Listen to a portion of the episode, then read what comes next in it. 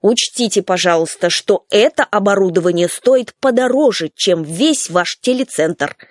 Мне непонятно ваше раздражение. Соглашаясь на эксперимент, вы брали на себя некоторые несложные обязательства. Разве не так? Несложные? Павла сама чувствовала, как дрожит ее голос. Ваши идиотские, несложные? Возьмите себя в руки. В голосе Плешивого окреп ледок. «Иначе придется признать, что тест на психическую равновешенность показал крайне отрицательные результаты». «Мне плевать!» Какой-то проводок, зацепившись клеммой, выдрал таки нитку из павленного рукава, и вязаный узор провис огромной безобразной петлей. Павла закусила губу, чтобы не расплакаться. Она сама виновата. Ее идиотская нерешительность. Что? Ее заставило притащиться сюда? «Прекратите истерику!» — сказал Плешивый с отвращением. «Раз в жизни вам представился случай сделать нужное для людей дело!» От обиды Павле даже расхотелось плакать. Низенький экспериментатор не принимал всерьез ни ее работу, ни сам факт ее, Павлы, существования. По его мнению, единственно полезными для людей были только он сам да еще подопытные крысы, упакованные в зубоврачебное кресло.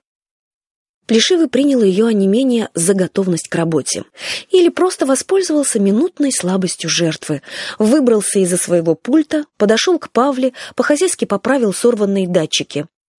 Поначалу вы производили куда более благоприятное впечатление. Возьмите себя в руки и постарайтесь понять, что ваш каприз — это всего лишь ваш каприз, Толстый лист пластыря лег ей на правое запястье.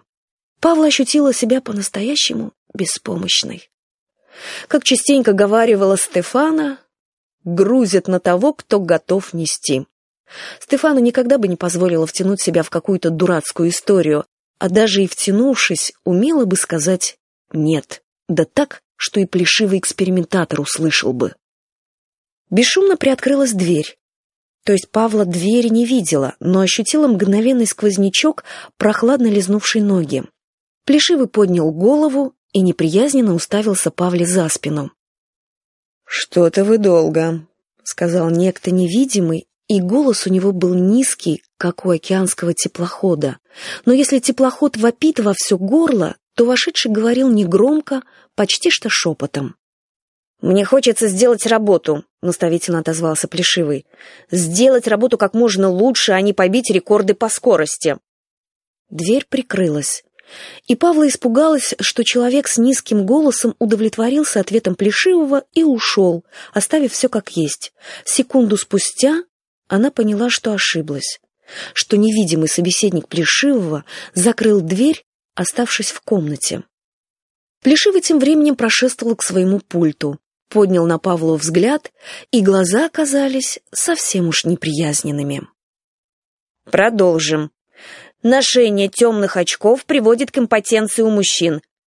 Павле вдруг сделалось смешно. Может, потому, что Плешивый задал свой дурацкий вопрос с преувеличенно серьезным видом, а может, потому, что в лице нового, невидимого человека она почувствовала вдруг поддержку.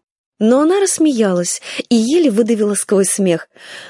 Ну, это смотря у каких мужчин. Что смешного? заорал экспериментатор, причем достаточно грубо.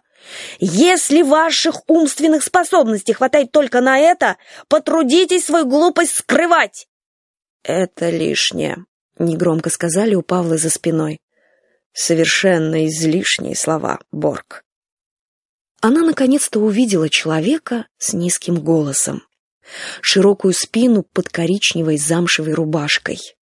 Вошедший обогнул ее кресло и направился к пульту. Встав за спиной Плешивого, тот доходил ему едва до плеча, поднял взгляд на Павлу. Лицо у вошедшего было чуть асимметричным, узким и смуглым, и неожиданно светлыми казались глаза, ярко-зеленые, пристальные и рассеянные одновременно. Павла даже удивилась, как этот взгляд ухитряется сочетать несочетаемое. И поежилась.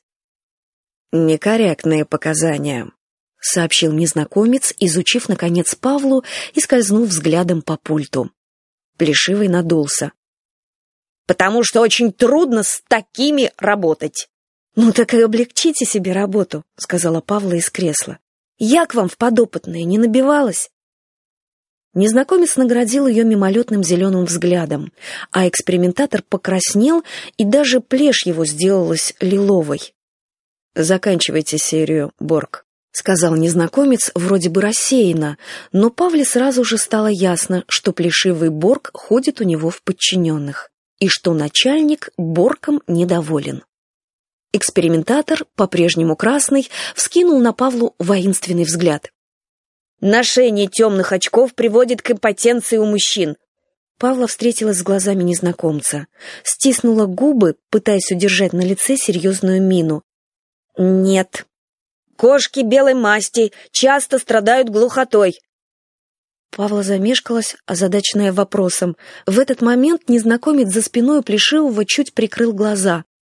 «Да», — сообщила Павла радостно. Ей действительно было приятно, будто на важном экзамене ей неожиданно и ловко подсказали. «Вечерние сумерки вызывают тревогу». «Нет», — рявкнула Павла, глядя на незнакомца. «Использование жвачки неэстетично». «Да, цветное постельное белье предпочтительнее белого».